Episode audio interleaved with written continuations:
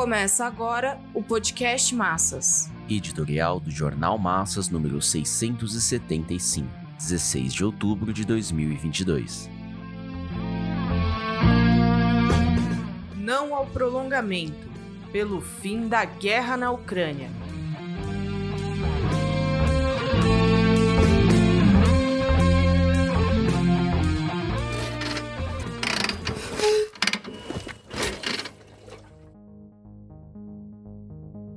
Os Estados Unidos são os mais interessados e empenhados em prolongar ao máximo a guerra que despedaça a Ucrânia. De longe, o imperialismo norte-americano dá as diretrizes para a OTAN, pressiona os aliados da União Europeia, financia e abastece com armas as forças armadas ucranianas. As potências europeias se ressentem das duras consequências do confronto militar que já ultrapassou os sete meses que pode se prolongar por muito tempo, mas estão sob a guarda de uma aliança com os Estados Unidos. A Ucrânia se tornou bucha de canhão para o objetivo das potências aliadas, o de penetrar seus capitais na extensa e rica região outrora controlada pela União das Repúblicas Socialistas Soviéticas. A sua dissolução, provocada pela contra-revolução restauracionista, abriu caminho para a penetração das forças econômicas e militares do imperialismo chefiado pelos Estados Unidos.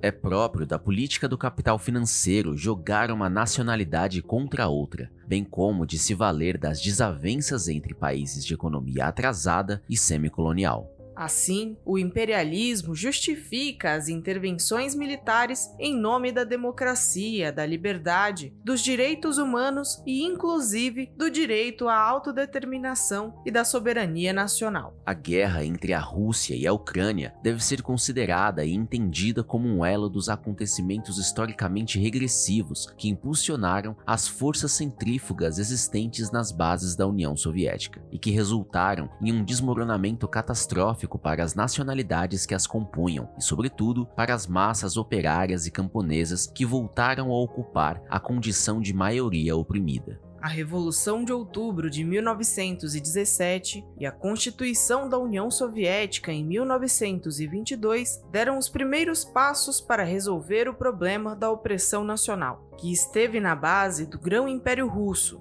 tarefa democrática que somente a revolução social e o desenvolvimento do socialismo podem solucionar. Eis porque o direito à autodeterminação e à separação faz parte do programa bolchevique e foi firmemente aplicado pelo Estado Operário e pelo Partido Comunista quando estiveram sob a direção de Lenin. A desintegração da União Soviética em dezembro de 1991 evidenciou, da pior forma possível, quanto da opressão nacional sob a ditadura burocrática de Stalin subsistiu. Os antagonismos entre as ex-repúblicas soviéticas foram e são decisivos para a consecução da estratégia imperialista, materializada na forma ideológica da Guerra Fria e na forma material do braço militar norte-americano na Europa, a OTAN. Em todos os confrontos estão presentes as influências diretas ou indiretas das potências opressoras, a exemplo da guerra da Chechênia, da Geórgia e da Armênia e Azerbaijão. E agora, a guerra da Ucrânia que se foi gestando desde a instalação de um governo pró-União Europeia e pró-OTAN em 2014. As guerras e confrontos citados anteriormente foram vencidos pela Federação Russa ou amortecidas, mas a guerra na Ucrânia assumiu uma proporção muito superior. O país se tornou uma área de choque dos Estados Unidos e sua aliança europeia com a Rússia. Isso nas condições de escalada militar dos Estados Unidos e da OTAN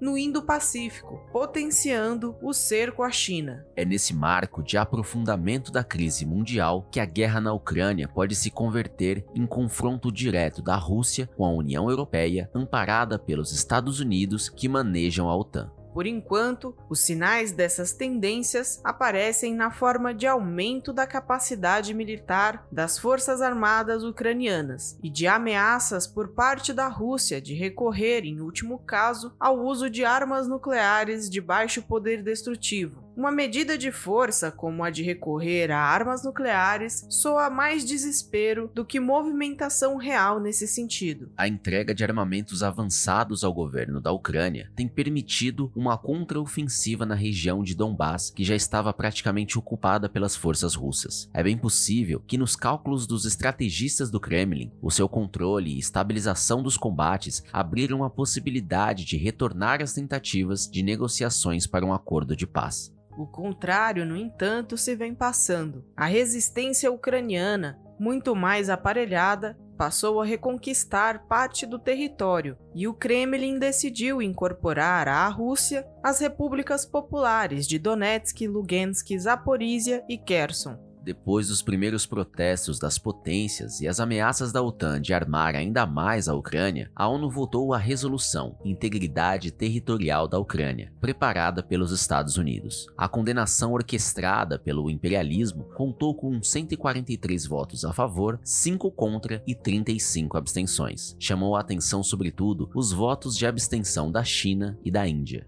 Tudo indica que expressaram o receio da escalada da guerra acabar extrapolando os marcos até agora restritos ao embate entre a Rússia e a Ucrânia mas no fundo serviram aos objetivos dos Estados Unidos e a sua aliança, que é o de armar ainda mais a Ucrânia, prolongar a guerra, esgotar as capacidades russas e alimentar a crise política do governo Putin, que deu seus primeiros sinais emitidos pela convocação dos 300 mil reservistas. A retomada dos bombardeios no norte da Ucrânia, sobretudo em Kiev, não resulta apenas como resposta ao ato de sabotagem que detonou parte da ponte do Estreito de Kerch, que conecta a Crimeia à Rússia. O envio de novos sistemas de mísseis e de baterias antiaéreas pelas potências ao governo de Zelensky afastará ainda mais a possibilidade de um acordo em breve espaço de tempo, e tem tudo para prolongar a guerra. A anexação do território de Donbass não fortalecerá a Rússia diante da ofensiva do imperialismo. Não está posta a possibilidade de um acordo de paz com anexação. O imperialismo é anexador por natureza, mas a classe operária e os demais trabalhadores não têm em sua consciência e compreensão esse fator histórico.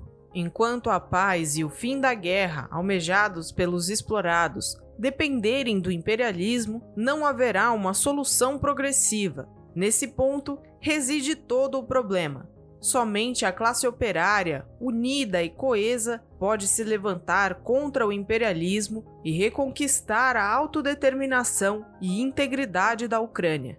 A crise de direção impede que o proletariado organizado imponha sua política e suas respostas revolucionárias diante de uma guerra de dominação capitalista como se caracteriza da Ucrânia. É fundamental o cuidado para que a vanguarda com consciência de classe não seja arrastada pelas forças capitalistas em confronto, confundindo a guerra de dominação como se fosse de libertação. Trata-se de manter firme a posição do Comitê de Enlace pela Reconstrução da Quarta Internacional, que desde o início do catastrófico confronto entre Rússia e Ucrânia lançou a campanha internacionalista pelo fim da guerra, desmantelamento da OTAN e das bases norte-americanas, revogação das sanções econômicas à Rússia, autodeterminação, integridade territorial e retirada das tropas russas da Ucrânia.